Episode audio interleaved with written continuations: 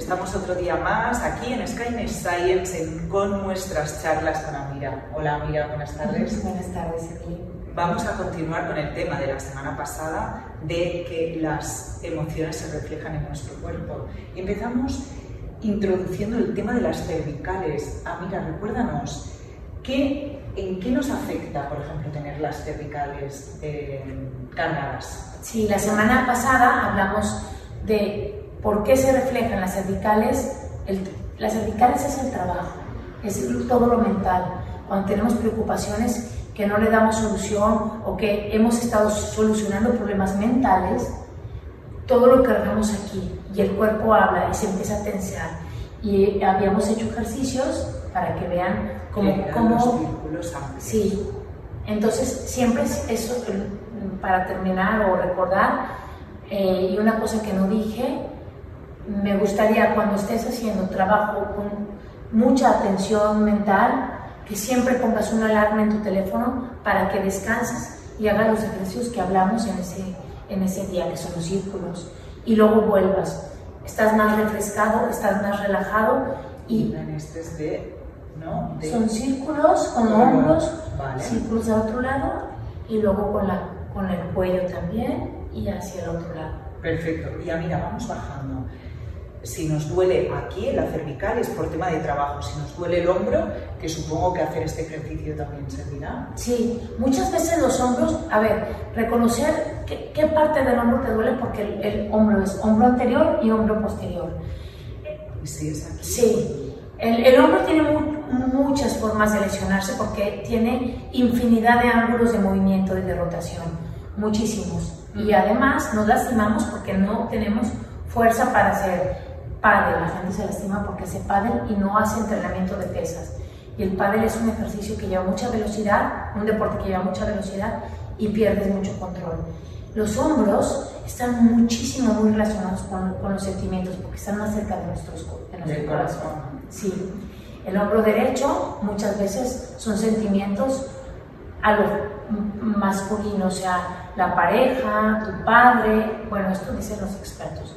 Y el hombro femenino es tu madre, tus sentimientos, tú como mujer.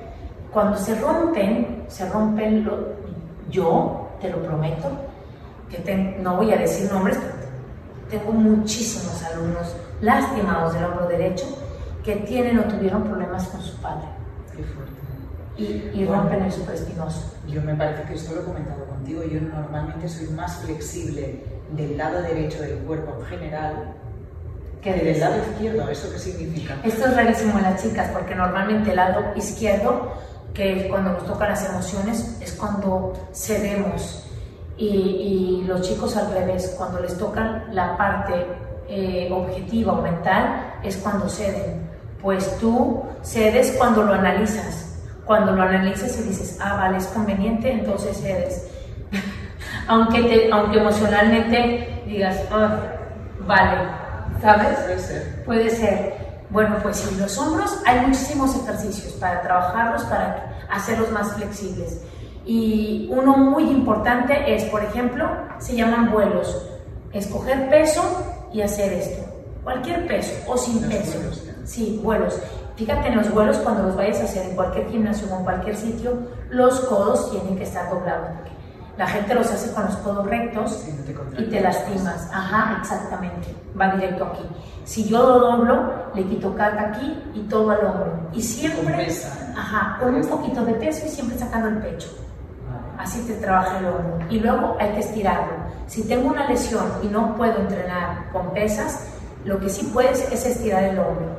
Te pones de frente al espejo. Y con estos dos dedos vas haciendo como hasta donde llegue y luego ya donde te llegue, apoyas la palma de la mano y giras. Y así se estira muy bien el hombro. Sí, no sé si, Claro, no sé si sale en la pantalla, pero por ejemplo, yo me imagino que tengo un espejo. Voy tocando aquí, aquí, aquí, aquí. Llega un momento que se me estira el codo. Va a haber gente que no está acostumbrada a levantar las manos ni para coger el cereal y va a sentir que aquí ya tiene el músculo atrofiado. No pasa nada, se puede ir mejorando. Lo dejas donde ya no puedes más y giras tu cuerpo al lado contrario. Y así, este músculo, que es el supraespinoso del hombro anterior, se va empezando a estirar, va empezando a coger flexibilidad.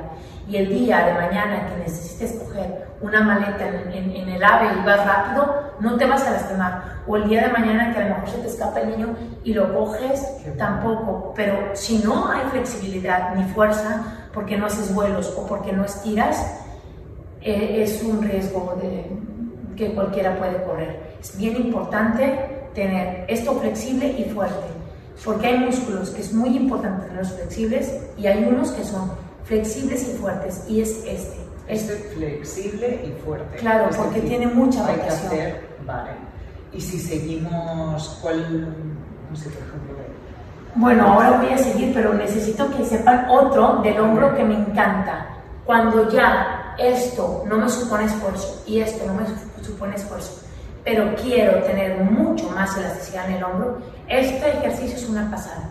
Coges una vara de un metro o un metro y diez, la tomas de punta en punta y entonces vas a levantarla hasta arriba, estirar los codos y te la vas a intentar llevar hacia atrás, ¿vale? No sé si sale en el, en el video, pero es más o menos así. Ojalá que salga mi cuerpo completo, ¿vale? la vara. Lo has hecho esto, yo creo, en clases. Va muy bien.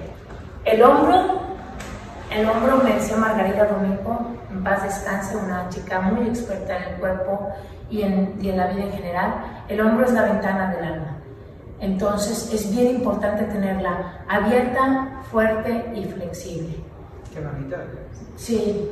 Bueno, yo lo seguiría antes de bajar con la garganta. La garganta. ¿Qué pasa con la gente que se enferma mucho como yo de la garganta? Es porque tenemos a veces que quedarnos callados para no discutir con los clientes, con los hijos, y se va quedando aquí la emoción. Sí, sí. ¿Verdad? Pero a veces también pasa al revés, cuando no expresas, ¿no? Claro, es cuando, cuando... También está conectado con el corazón. Sí, es que todo De hecho, eh, a ver, yo soy periodista y, por ejemplo, dicen que te expresas, el periodista, ¿no? el comunicador, se expresa a través de, incluso el artista que trabaja con las manos, a través de las manos, que es una prolongación del corazón y con la... Es, es como liberar esto, ¿no? Sí. Pero bueno, no sé. No pues, explicar sí, pues, a ver, yo lo que hago, yo lo que, de lo que hablo es más, más experiencias de vida. Yo tengo muchos años haciendo entrenamientos a muchísima gente de muchos países. Entonces, sí que he visto, y te lo prometo que, sin temor a equivocarme, la gente que tiene problemas en el cuello y en la garganta, muchísimas veces es porque se calla o está callándose algo para evitar algún problema. Y se queda aquí la emoción.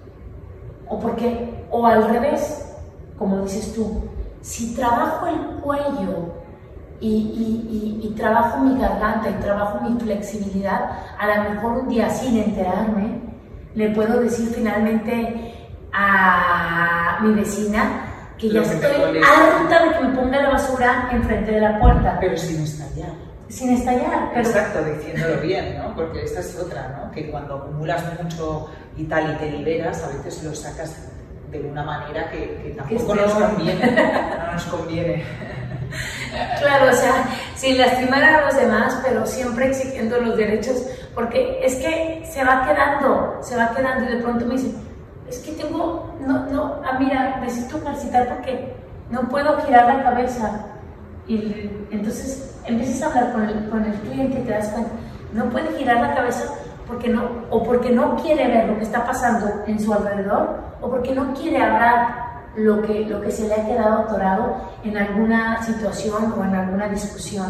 Claro. Y puede ser también con alguna respiración o alguna de estas más de, de fuego, ¿no? Tipo yoga, de o sí. respiraciones fuertes o gritos. O gritos, claro. Es una pasada. Lo que pasa es que, claro, vivimos en un sitio donde no podemos estar pegando gritos, pero yo, yo tengo problemas en la garganta yo muchísimas veces he tenido problemas de diafonía, porque es mi, mi, mi, talón de Aquiles. Para no discutir, casi siempre me quedo callada.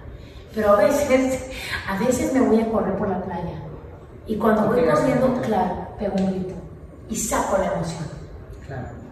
Y, y, y, los ejercicios del cuello que hablamos para las cervicales también sirven para esto. Pero al final somos un todo, ¿no? Que al mover el cuerpo también es una manera de desencallar muchas partes, ¿no? Cuando te vas a correr, por ejemplo, también es muy liberador a, veces, aunque no metas ese grito, si metes ese grito mucho mejor, ¿no? Sí, claro. O, estás en la, en la, montaña y es un ¡ah! Sí. ¿Sabes? Exacto, que te desbloquea. Sí, que desbloquea tu garganta, pero... O, llorar, ¿no lo has probado nunca? Ah. Lloras y aquí de golpe esto hace... y se va. Evelyn, yo ya no puedo llorar más, me acabo las lágrimas en todos estos años, pero Sí, he llorado mucho. Normalmente cuando no sé ni cómo decir las cosas, ¡pum! se me salen todas las lágrimas. Ah, pues Claro. Porque también cuesta, hay gente que, que nos cuesta. Hay, hay gente que no llora. Alucinante, y está sufriendo y no llora. Porque no nos enseñaron cuando éramos niños que podíamos expresar con llanto. El llanto era como algo negativo. Te decían, tranquila, para de llorar, para de llorar y es al revés. Es al revés. Llora, llora, llora hasta que no puedas más. Hasta que no puedas más. Hay una película que sí, es que la amo, se llama Como agua para chocolate. Oh, ¿Te acuerdas cuando estaba haciendo el pastel y ella lloraba y, y todas las lágrimas caían en la masa? Sí, sí, sí. Bueno, de lo que...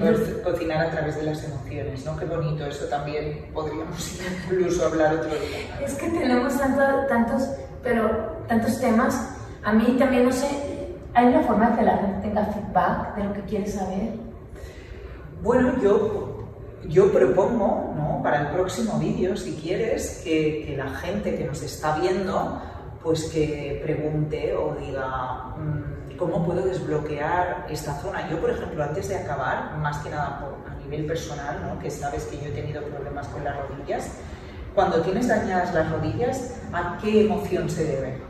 Las, rodillas tienen mucho que ver, bueno, perdóname, ¿eh? yo, te, digo, lo que yo creo es cuando no quieres pedir una disculpa, literal, ponerte en las rodillas ante algo. Puede ser. ¿Sabes? Cuando, cuando te cuesta eso, Sí, mm, ¿no? No, lo digo por ti porque tú de verdad, y lo digo en, cámara y, te, lo, te lo he dicho a ti, eres una de las personas más encantadoras y maravillosas que conozco, eres increíble. Pero si mucha gente... El doblegarse. El doblegarse, que, que, sufre de ego, sufre de rodillas. Sufre de rodillas. Qué curioso. Y, y, y, y al revés también, ¿eh? Sí tan, tan, falta de ego también puede tener problemas en, las articulaciones. Porque tengo otro caso de una chica que trabajó aquí, una chica venezolana que adoro, quiero muchísimo, y ella yo creo que su caso es de rodillas es por lo contrario. Puede ser, Tanto de uno como Sí, pero yo siempre pienso, así como las emociones afectan al cuerpo, podría ser al revés, trabajando el cuerpo, sanar emociones. Totalmente. Bueno, es que somos un todo. Pues yo propongo eso, eh, mira, que sean ellos los que nos, nos pregunten, ¿no? más que nada te pregunten de qué sufren y a partir de ahí lo trabajamos. Y cómo trabajarlo, sí, cómo trabajarlo. Yo no soy nada eh, coach ni nada de eso, lo que te puedo explicar es como entrenadora, cómo trabajarlo, cómo hacerlo más fuerte. Perfecto. Pues hasta el próximo vídeo.